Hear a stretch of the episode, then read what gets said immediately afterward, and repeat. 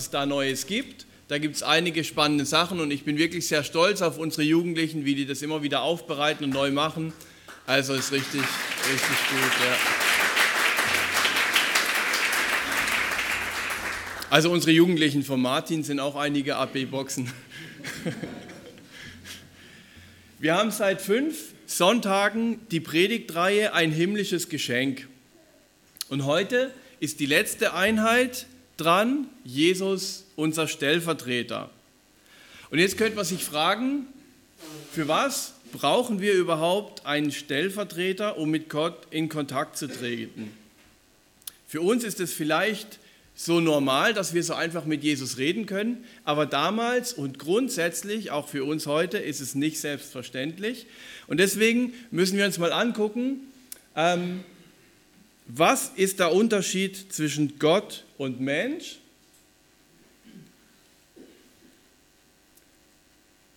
Der Mensch ist grundsätzlich arm. Also selbst wenn Sie Eigentümer sind von einer Eigentumswohnung oder was, aber Gott hat viel mehr Eigentumswohnungen. Gott hat ganze Länder, die ihm gehören. Gott gehört die ganze Welt. Also Gott ist immer reicher als wir Menschen. Auch viel reicher an dem, was er kann. Wir sind arm. Der Mensch ist nachtragend. Wenn mir einer irgendwas Schlimmes getan hat oder mir irgendwas Blödes gesagt hat, was mich verletzt, dann dauert es sehr oft lange, bis ich dem anderen vergebe, ohne dass der andere erst zu mir kommt und um Vergebung winseln muss. Gott vergibt schnell und ist dann auch nicht mehr nachtragend. Für Gott ist es dann wirklich auch vorbei und vergessen. Der Mensch versucht zu lieben, wir strengen uns immer wieder an, und das ist auch eine gute Motivation oder eine gute Absicht, sich immer wieder anzustrengen, andere zu lieben. Und ähm, wir haben ja vor kurzem einen, Tipp gehört, wie wir das machen können, andere zu lieben. In der Predigt hat es jemand gesagt bei uns, ähm, dass man einfach dem anderen so behandelt, als würde man ihn lieben und die Liebe kommt dann später hinterher. Gott ist aber die Liebe, der ist uns da viel weiter voraus. Das nächste ist, wir, denken, wir Menschen denken, wir wüssten alles. Gott weiß aber tatsächlich alles. Der Mensch ist eine Erfindung Gottes, ein Geschöpf Gottes. Gott ist der Erfinder des Menschen, er ist der Schöpfer. Und es gibt noch viel, viel mehr Punkte, aber an den zwei, an den, zwei, an den fünf ähm, Elementen sieht man einfach, wie krass der Unterschied zwischen Gott und Mensch wirklich ist. Und zur Zeit des späten Alten Testamentes, da gab es einen hohen Priester, also ein Mensch, der besonders Gott geweiht war, der freigestellt war, der musste nicht auf dem Feld oder bei den Tieren arbeiten, damit er Zeit hat, mit Gott in Kontakt zu treten und intensiv den Kontakt zu Gott zu pflegen. Er hat für Gott Opfertiere verbrannt, damit Gott die Sünden des Volkes vergibt. Auch für seine persönlichen Sünden musste der hohe Priester um Vergebung bitten. Einmal im Jahr hat er das richtig groß gemacht, für das ganze Volk auch die Sündenvergebung initiiert. Leider hat es aber nicht wie gewünscht dazu geführt, dass Menschen so leben, wie es Gott gefällt. Das gab es zwar schon immer wieder mal für bestimmte Zeiten, auch mal für bestimmte Generationen und auch für einzelne Menschen, aber die große Masse ist Gott immer wieder untreu geworden, obwohl sie ständig erlebt haben, wie gut Gott sie versorgt. Die Gesetze, die Gott ihnen gegeben hat, die konnten sie einfach nicht einhalten. Kein Mensch schaffte es, so zu leben, wie sich das Gott vorgestellt hatte. Und deshalb hat Gott eine andere Lösung ins Spiel gebracht. Eine Lösung, die ihn viel Herzblut kostete. Bisher hatte Gott Menschen als Vermittler eingesetzt. Das war der hohe Priester, der von Menschen, der ein Mensch war, 100% Mensch, und dann gesalbt wurde, gesandt war, um Gott zu dienen. Doch jetzt beginnt etwas völlig Neues. Gott setzt sich selber ein. Seinen geliebten und einzigen Sohn der wird auf die Erde kommen und als Vermittler zwischen Gott und Menschen völlig neue Möglichkeiten schaffen. Und da Jesus 100% Gott ist, hat er alle göttlichen Charaktereigenschaften. Er ist Gott. Jetzt muss er nur noch die Menschen richtig nachempfinden können. Und dazu musste er selbst Mensch werden. Und genau das feiern wir morgen am 24. Dezember, an Heiligabend, die Menschwerdung von Christus. Deshalb ist Weihnachten auch ein wichtiges Fest, weil es zeigt, weil wir uns daran erinnern, dass Gott Mensch wurde, weil er uns so liebt, weil er einen Vermittler schicken wollte, der den Zugang zu Gott auf eine neue Art möglich macht, sodass alle Menschen den Zugang zu Gott haben können, wenn sie es wollen. Was ist der Unterschied zwischen dem hohen Priester im Alten Testament und dem neuen hohen Priester, der im neuen Bund eingesetzt wurde? Schauen wir uns das mal kurz an. Der hohe Priester aus dem Alten Testament, der war ein Mensch, er war zeitbegrenzt eingesetzt, also in der Regel war er bis zum Lebensende eingesetzt, erst später dann ähm, im späten römischen Reich. Da haben sie dann seine Macht beschränkt, da wurde er dann nur für ein paar Jahre eingesetzt, dann schon wieder der nächste, dass sie einfach nicht zu mächtig wurden. Die Sündenvergebung gab es im großen Stil nur einmal jährlich. Äußerlichkeiten waren ganz wichtig, Rituale waren wichtig, die Abläufe waren genau festgelegt. Und sie mussten versuchen, Gott näher zu kommen, indem sie die Gebote Gottes möglichst einhalten. Der hohe Priester vom neuen Bund, der ist kein Mensch, sondern der ist Gott. Das ist Jesus, Gottes Sohn. Und er ist eingesetzt, nicht zeitbegrenzt, sondern für alle Zeiten. Die Sündenvergebung ist jederzeit möglich. Ich muss nicht erst warten, bis ich drankomme, bis die richtige Zeit ist, sondern ich kann jederzeit um Vergebung meiner Sünden bitten.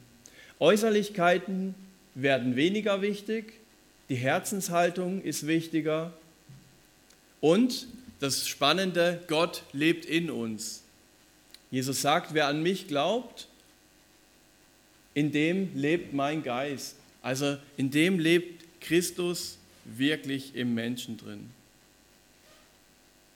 Das frühere Gebot wird aufgehoben, weil es schwach und nutzlos war. Denn das Gesetz hat nicht zur Vollendung geführt. Erst durch Jesus wurde eine neue Hoffnung eingesetzt, die für alle Menschen nutzbar ist. Jetzt schauen wir in die Bibel, Hebräer 4, Vers 4, ab Vers 14.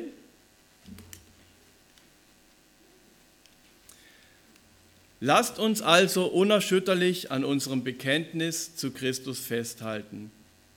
Denn in ihm haben wir einen großen hohen Priester, der vor Gott für uns eintritt. Er, der Sohn Gottes, ist durch den Himmel bis zu Gottes Thron gegangen. Doch er gehört nicht zu denen, die unsere Schwächen nicht verstehen und zu keinem Mitleid fähig sind. Jesus Christus musste mit denselben Versuchungen kämpfen wie wir. Doch im Gegensatz zu uns hat er nie gesündigt. Er tritt für uns ein, daher dürfen wir voller Zuversicht und ohne Angst vor Gottes Thron kommen. Gott wird uns seine Barmherzigkeit und Gnade zuwenden, wenn wir seine Hilfe brauchen. Jeder Mensch, der zum hohen Priester ernannt wird, ist zum Dienst für Gott eingesetzt. Stellvertretend für seine Mitmenschen muss er Gott Gaben und Opfer darbringen, um die Schuld zu sühnen. Und weil er selbst ein Mensch ist, mit all seinen Schwächen, kann er die Menschen verstehen, die unwissend sind und Irrwege gehen. Doch gerade deshalb muss er nicht nur für die Sünden anderer opfern, sondern auch für seine eigenen.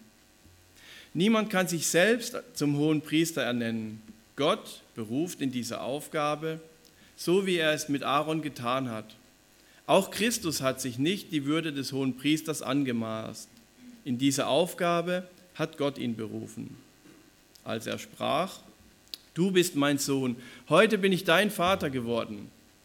Oder wie Gott an anderer Stelle sagt, in alle Ewigkeit sollst du ein Priester sein, so wie es Melchisedek war.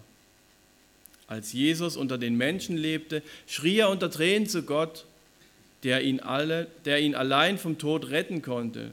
Und Gott erhörte sein Gebet, weil Jesus den Vater ehrte und ihm gehorsam war. Dennoch musste auch Jesus, der Sohn Gottes, durch sein Leiden Gehorsam lernen.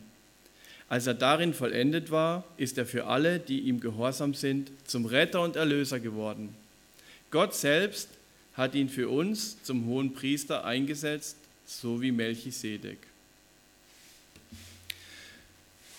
Ich muss mich also auf Jesus berufen, denn nur durch ihn komme ich zu Gott. Er ist der einzige Vermittler zwischen Gott und Mensch, weil er ganz Mensch und ganz Gott ist. Jesus lebte auf der Erde, ist durch den Himmel zu Gottes Thron gegangen. Er kann aber auch mit uns mitfühlen. Er hat selbst erlebt, wie es ist, als uneheliches Kind verachtet zu werden, ein Außenseiter zu sein, zu erleben, wenn die eigenen Freunde nicht ehrlich sind, die eigenen Freunde einem verlassen und wie man ständig vom Bösen verführt wird. Wer so erniedrigt wird wie Jesus, der bekommt in der Regel mit der Zeit ein kaltes Herz, der stumpft ab.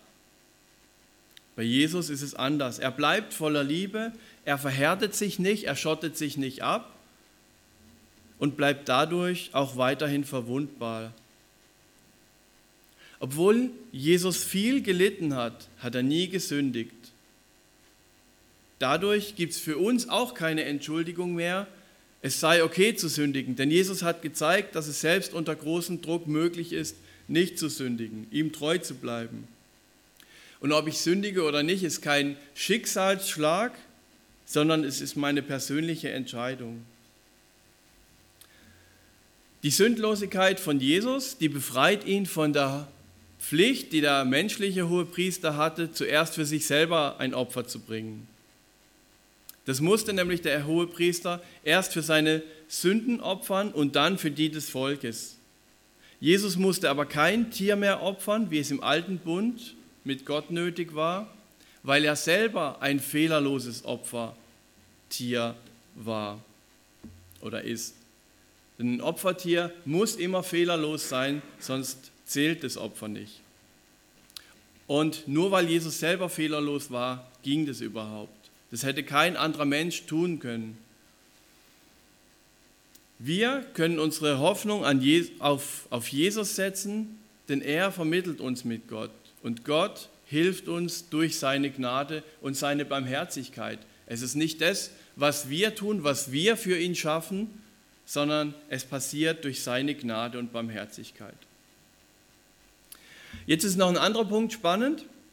Ähm, Jesus wurde von Gott zum hohen Priester berufen. Niemand kann sich selber berufen zum hohen Priester. Das heißt, kein Mensch kann, hat die Macht zu sagen, ich bin derjenige, der den Menschen die Erlösung bringt. Das kann kein Religionsstifter sein, kein Guru, kein Wirtschaftsboss, kein Papst, kein Fußballclub, auch kein Freundeskreis. Niemand kann sich zum Erlöser machen und behaupten, nur durch ihn gebe es Sinn, Zugang zu Gott oder ewiges Leben. Nicht mal Jesus selber hat es gemacht. Berufung kommt immer von, von oben. Ich kann mich nicht selber berufen. Ich kann mir zwar einreden, ich sei berufen und ich kann auch irgendwelche Aufgaben übernehmen, aber die Berufung für Aufgaben, die höher sind als ich, die göttlich sind, das kann nur einer, der selber höher ist. In Vers 5 steht es auch ganz deutlich. Auch Christus hat sich nicht die Würde des hohen Priesters angemaßt. In diese Aufgabe hat Gott ihn berufen, als er zu ihm sprach, du bist mein Sohn, heute bin ich dein Vater geworden. Berufung ist bei Gott ein übliches Prinzip, wenn er Aufgaben verteilt. Es gibt zwar in der ersten Gemeinde tatsächlich auch Wahlen, wo abgestimmt wird, aber man geht davon aus, dass das eher ähm, beratende Wahlen waren. Also wenn man verschiedene Positionen hatte, dann hat man so lange diskutiert, bis man zu einem Konsens kam und dann hat man, hat man das, was, was die Mehrheit so ausdiskutiert hat, dann auch angenommen. Wir hatten das mal bei uns in der Gemeindeleitung. Wir wussten in einem Punkt nicht, was richtig war, die eine Entscheidung oder die andere. Wir haben über beides diskutiert und beides, für beides hatten wir logische, sinnvolle Argumente. Und trotzdem wussten wir nicht, was ist richtig. Dann haben wir gebetet, danach wussten wir es immer noch nicht. Und dann haben wir gesagt, okay, wenn wir es nicht wissen, wenn es Gott uns nicht so deutlich zeigt und wir haben darüber geredet, wir haben genug Zeit aufgewendet, dann warten wir einfach ab, bis Gott deutlich redet. Wir haben gewartet auf Gott, wir haben keine Entscheidung getroffen und die Sache hat sich von alleine geklärt. In der Regel werden aber Menschen von Gott für verschiedene Aufgaben berufen. Und in unserer Gemeinde machen wir das auch so. Die Mitarbeiter überlegen, beten, beraten, wer ist geistlich reif, wer ist begabt und wir berufen die Mitarbeiter. Die Mitarbeiter fragen dann Personen an und dann ist die Berufung ausgesprochen. Und meine Erfahrung nach über 20 Jahren Jugendarbeit ist, die Mitarbeiter, die am meisten geistlich etwas bewirkt haben, das waren die, die wir berufen haben und nicht die, die selber dafür gekämpft haben, dass sie unbedingt mitarbeiten dürfen. Das denkt man ja manchmal. Wenn einer unbedingt für was kämpft, dann denkt man, oh, der ist engagiert, dem ist es wichtig. Heute wundert mich das überhaupt nicht mehr, weil mir klar ist, dass die Berufung ein göttliches Prinzip ist. Die Berufung, die kommt von Gott, aber die Einsetzung, die Salbung, die geschieht durch Menschen. König David wurde zum Beispiel von Gott berufen, aber von Samuel gesalbt, also beauftragt. So regiert übrigens Gott sein Reich, indem er Menschen beruft und befähigt für seinen Auftrag. Und das kann uns auch entspannen, wenn wir eine Aufgabe haben, wo wir manchmal denken, oh, das, das übersteigt meine, meine Fähigkeiten, da bin ich eigentlich viel zu klein. Aber wenn du Gottes Auftrag ausführst, dann ist es Gottes Auftrag und letztlich steht er dafür gerade. Und deswegen können wir auch Dinge tun, bei denen wir denken, wir sind eigentlich zu klein dafür. Wenn wir dann Erfolg haben, ist es dann aber auch fair, Gott die Ehre zu geben und zu sagen, danke Gott, das war jetzt dein Erfolg, nicht ich war der Große. Deshalb ist es für jeden von uns wichtig, auf Gottes Stimme zu hören, weil fast alle von uns irgendwo auch Leitungspersonen sind in der Gemeinde, egal ob du die Jungschar leitest oder das Putzteam leitest oder die Leitung von einem Hauskreis hast damit wir berufene Menschen erkennen und einsetzen können. Jeder Christ sollte seine Berufung kennen. Die Berufung, die kann sich auch ändern. Also das heißt nicht, dass man das ganze Leben nur eine, einen großen Auftrag hat. Berufung kann sein, Mutter zu sein. Berufung kann sein, Beter zu sein oder Ermutiger. Vielleicht hast du in der Gemeinde gar keinen festen Job, aber du bist einfach eine Person, die andere Leute ermutigt. Einfach dadurch, dass du da bist, ermutigst du die anderen Leute, sprichst mit denen und die gehen nachher glücklich und ermutigt nach Hause. Und vielleicht weißt du noch gar nicht mal, dass du so ein Ermutiger bist. Oder du bist Gemeinschaftsstifter. Dort, wo du bist, da versammeln sich die Leute gern, da sind sie gerne. Also du schaffst Orte, wo Menschen zusammenkommen, sich treffen, miteinander reden, miteinander beten, sich kennenlernen. Vielleicht setzt du dich immer wieder für eine Sache im Reich Gottes ein, in der Gemeinde, die dir wichtig ist und du fragst dich, weshalb ist es den anderen nicht so wichtig wie dir? Und ich erlebe das immer wieder in Gesprächen, dass Leute zu mir kommen und sagen, das ist doch mega wichtig, das habe ich so auf dem Herzen, das müssen wir unbedingt machen. Und fünf Minuten später kommt der Nächste mit der nächsten Idee, was ihm ganz wichtig ist. Und ähm, ich kann dir die Antwort geben, warum es dir so wichtig ist, egal was es ist weil du für diese Sache berufen bist. Ich habe mich eine Zeit lang hatte ich die Leitung von einer bestimmten Gruppe und ich habe mich gefragt, warum ist es mir scheinbar am wichtigsten, dass es die Gruppe gibt und warum engagiere ich mich da so? Und ich habe mich aufgeregt, dass es den anderen Mitarbeitern nicht so wichtig ist. Ich dachte, das kann doch nicht sein. Ich habe versucht, sie zu motivieren, zu begeistern. Ich dachte, das kann doch nicht sein. Also geistlich tot sind die nicht, die haben ein geistliches Leben, da ist alles in Ordnung. Aber ich dachte, das kann doch nicht sein, dass es mir am wichtigsten ist. Und es hat mich so angestrengt. Und dann habe ich mich mit einem reiferen Christen unterhalten und habe ihm das gesagt und habe ihm so meine Seele ausgebreitet. Und er hat gesagt, ja, das ist ganz logisch, wenn du der Leiter bist, dann wird es dir auch am wichtigsten sein. Andersrum, wenn Gott dir etwas aufs Herz legt, was dir wichtig ist und anderen weniger, dann ist es auch dein Auftrag, deine Berufung. Lass dir deine Berufung von Gott zeigen. Aber wahrscheinlich kennst du sie schon. Du musst es vielleicht nur mal benennen und sie dann auch leben. Oder dich jemand beraten lassen. Geh zu jemand, der reifer ist im Glauben als du und red einfach mit ihm. Ist, da muss man gar keinen Termin ausmachen, das kann man nach dem Gottesdienst machen. Manchmal sind ganz wichtige Punkte in unserem Leben in fünf Minuten geklärt. Der hohe Priester, der hatte einmal in seinem Jahr seinen wichtigsten Einsatz. Wann hast du deinen Einsatz mit deiner Berufung?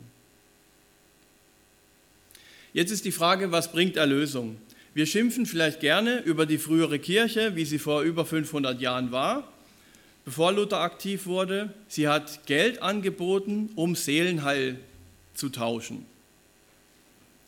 Ähm, wenn man darüber nachdenkt, dann denkt man, oh, zum Glück ist es heute anders.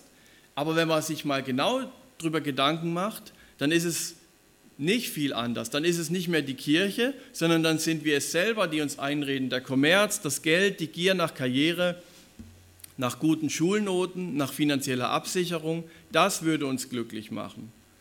Dabei brauchen wir das gar nicht. Jesus hat ja versprochen, er versorgt uns. Also würden wir dem völlig vertrauen, hätten wir ein sehr entspanntes Leben.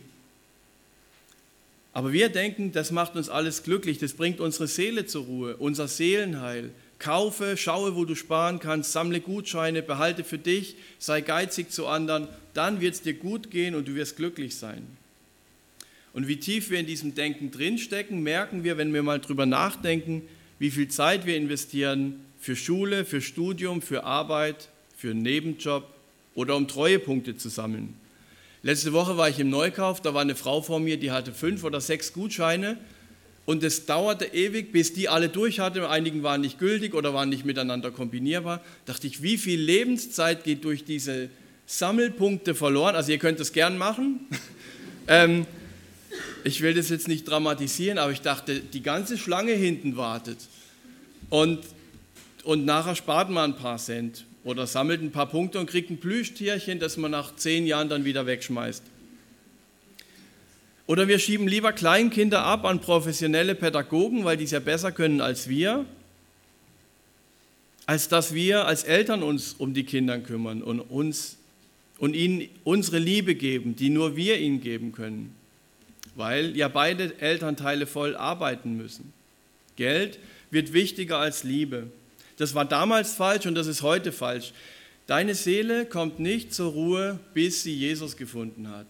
Nur Jesus bringt die Erlösung von falschen Zielen, von bösen Mächten, vom Satan. Jesus ist der einzige Erlöser. Es kann dir niemand anders helfen. Als Jesus sichtbar lebte, sind viele Menschen von Jesus weggegangen, weil sie nicht bereit waren, das zu geben, was er forderte. Und ich habe so jedes Jahr bei unserem Kinderferienclub ähm, das ist so unser missionarisches Kinderprojekt, habe ich so den Wunsch, ich weiß, dass er unrealistisch ist, aber beim Abschlussfest, dass Jesus selber kommt und dort die Andacht hält. Und ich denke, boah, da, da sind dann 600, 700 Leute da und ich denke, da werden sich die Massen für Jesus entscheiden, die werden hunderte von Leuten auf die Knie gehen und ihm nachfolgen. Weil sie ihn ja sehen, erleben, weil er anwesend ist. Aber ich glaube, das wird nicht passieren, selbst wenn er leibhaftig da wäre. Weil früher, als er lebte vor 2000 Jahren, war es auch nicht so. Das sind die Jünger, auch die, die mit ihm unterwegs waren, nach und nach auch gegangen. Und als es gab eine Szene, da waren die zwölf engsten Jünger, die sind geblieben, alle anderen sind weggegangen, die waren weg, obwohl Jesus da war, obwohl Jesus Wunder gemacht hat. Und Jesus hat sie gefragt, warum seid ihr noch geblieben? Er hat nicht gesagt, hey, danke, dass ihr geblieben seid, sondern er hat nochmal eins draufgesetzt und gesagt, warum seid ihr zwölf jetzt auch noch, warum seid ihr zwölf geblieben, warum seid ihr nicht auch gegangen? Hätte ja sein können, dass sie jetzt auch noch aufstehen und gehen. Und sie sagen, Jesus, wohin sonst sollten wir denn gehen? Die haben es begriffen. Die Antwort, die geht so tief, weil sie, weil, die, weil sie zeigt, dass sie begriffen haben, dass es keine andere Lösung gibt als durch Jesus. Und ich habe das mal erlebt in der Zeit, wo ich eigentlich keine Lust mehr auf den Glauben hatte, aber ich hatte keine Alternative, weil ich wusste so tief in mir drin, dass Jesus das einzig Wahre ist. Und das ist dann, das ist irgendwie so, so paradox, weil manchmal nerven uns Sachen im Glauben oder in der Gemeinde und am liebsten würden wir abhauen. Aber wenn ich weiß, dass Jesus keine Option ist, nicht eine Möglichkeit unter vielen, zu Gott zu kommen, Erlösung zu erlangen, ähm, in Frieden leben zu können, sondern die einzige Möglichkeit. Herr, wohin sonst sollten wir gehen? In Vers 8 steht, Dennoch musste Jesus, der Sohn Gottes, durch sein Leiden Gehorsam lesen, leben, lernen. Sorry. Dennoch musste Jesus, der Sohn Gottes, durch sein Leiden Gehorsam lernen. Jesus hat oft gelitten. Und zwar nicht, weil die Umstände mies waren. Wir beten ja gern dafür, oh, mach, dass ich gesund werde, mach, dass dies passiert, dass jenes passiert, weil unsere Umstände einfach nicht gut sind. Aber Jesus hat nicht deswegen gelitten, weil die Umstände schlecht waren, sondern weil er Gott gefallen wollte, weil er sein Leben zur Ehre Gottes gelebt hat. Und am härtesten war das, als er sich entschieden hatte, unschuldig verurteilt zu werden. Daher weiß Jesus, wie das ist, wenn du aus Liebe zu ihm Nachteile in Kauf nimmst, weil du ehrlich bist, weil du nicht lügst. Du von deinem Vorgesetzten vielleicht verachtet wirst, weil du die Wahrheit sagst. Du aus Liebe zu Jesus am Samstag das Gemeindezentrum putzt, obwohl du lieber auf deine, deiner Couch liegen würdest und deine Lieblingssendung anguckst. Jesus zu verehren heißt nicht, eine Aufgabe zu übernehmen, die von vielen gesehen wird. Gott zu verehren heißt, das zu tun, was er will und vielleicht nur Gott sieht. Und das kostet was. Aber das belohnt Gott auch und das belohnt Gott selbst. Gott sagt, wer sich etwas aus Anerkennung, wer etwas aus Anerkennung vor Menschen tut, der hat seinen Lohn bereits von Menschen bekommen. Wer es aber aus Liebe zu Gott tut, den wird Gott selbst belohnen. Und das fordert uns alle heraus. Wodurch wächst mein Glaube? Indem ich leiden lerne, weil ich Gott gehorsam bin. Und vielleicht denken wir, ja, in Deutschland müssen wir nicht leiden für unseren Glauben, aber es stimmt nicht. Wenn ich Gottes Willen tue, dann leide ich auch in Deutschland. Vielleicht hast du bei irgendeiner Aufgabe zugesagt und hast jetzt gerade nach einem halben Jahr keine Lust mehr drauf. Und es ist trotzdem dran, dabei zu bleiben, einfach um Gott treu zu sein, weil Gott dich in der Aufgabe berufen hat. Menschen, die geistlich etwas bewirken, werden immer wieder an Punkte kommen, wo sie auch leiden werden. Wie werde ich Gott gehorsam? Indem ich das tue, was er will. Wie weiß ich, was er will? Ich glaube, das weiß jeder von uns, weil Gott zu uns redet und ich glaube, dass jeder von uns mindestens einen Punkt hat, wo Gott sagt, das wünsche ich mir jetzt von dir. Und dann sei gehorsam in diesem Punkt. Und erst dann kommt vielleicht der nächste Punkt dran oder vielleicht auch mal drei auf einmal. Und wenn du wirklich nicht weißt, was Gott von dir willst, dann schlag die Bibel auf, lese drin und da wird Gott sehr schnell, sehr konkret zu dir sprechen. Jetzt bist du dran. Jesus will dein persönlicher Erlöser sein. Jesus liebt dich und bemüht sich darum, mit dir eine enge Beziehung zu leben. Und jetzt ist es dran, ihm zu begegnen und zu sagen, jetzt gehe ich durch, den, ähm, durch das Allerheiligste wie der hohe Priester und begegne Gott persönlich. Vielleicht bist du noch in dem Raum Heiligtum, bist schon länger in der Gemeinde und jetzt ist es Zeit, den nächsten Schritt ins Allerheiligste zu gehen. Dazu musst du nicht perfekt sein oder die ganze Bibel kennen oder ein moralisch gutes Leben führen. Denn Gott ist der Allerheiligste, nicht du. Der Vorhang ist zerrissen. Der Weg zum Allerheiligsten ist frei durch Jesus für dich. Jetzt musst du nur noch diese Schritte dorthin gehen. Und wenn du das begriffen hast, dass dieses Herr, wohin sonst sollte ich gehen, dann bist du bereit, es festzumachen für Jesus. Und wenn du noch nicht getauft bist, dann kannst du dich taufen lassen. Also es ist alles machbar und vollziehbar. Und wenn du das möchtest, dann kannst du die Entscheidung jetzt für dich in deinem Herzen treffen.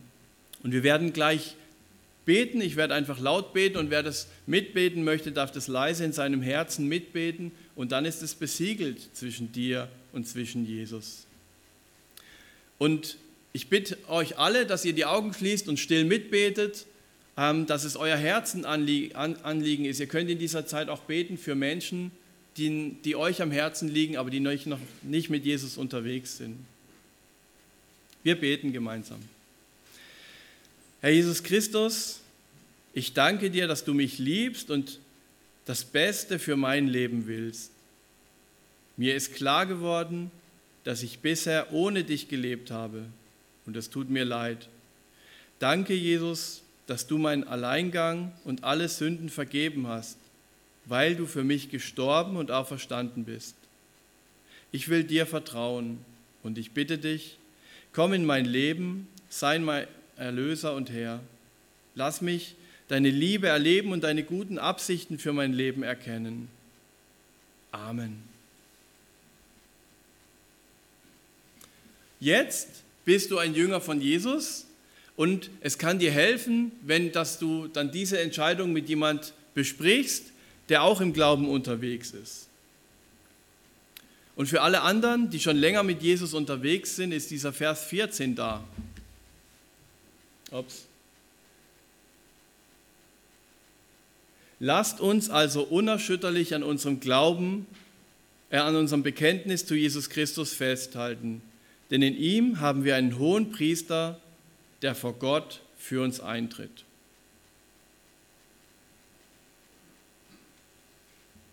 Und das ist der Auftrag, den uns Gott in diesem Bibeltext durchgeht. Es war ein ziemlich langer Text. Ich bin ihn sehr genau durchgegangen und habe geguckt, welche Aufträge drin, stehen drin. Und ich habe nur den gefunden. Am Bekenntnis zu Jesus festhalten.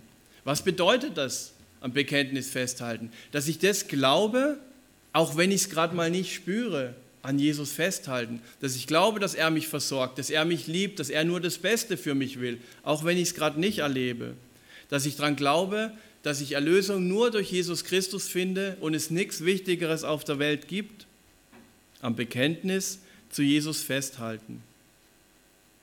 Das ist unser Auftrag und unser Trost. Jesus wird für Gott Jesus wird für Gott bei uns eintreten. Wir müssen keine Angst vor Gott haben, weil wir viele Dinge falsch gemacht haben, schlecht gemacht haben, auch vor sogenannten großen Sünden, die uns vielleicht immer noch irgendwie belasten. Jesus wird für Gott bei uns eintreten. Wir müssen keine Angst mehr vor Gott haben. Amen.